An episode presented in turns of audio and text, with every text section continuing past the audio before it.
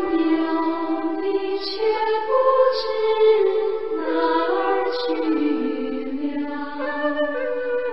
不是他了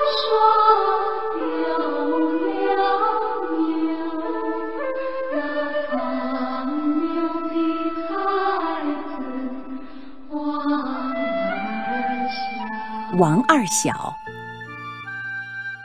王二小是儿童团员，他常常一边放牛，一边帮助八路军放哨。有一天，敌人来扫荡，走到山口迷了路。敌人看见王二小在山坡上放牛，就叫他带路。王二小装着顺从的样子走在前面，把敌人带进了八路军的埋伏圈。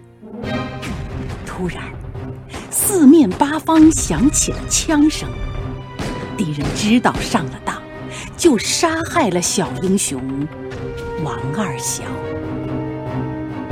正在这时候，八路军从山上冲下来，消灭了全部敌人。更多课文，请关注微信公众号“中国之声”。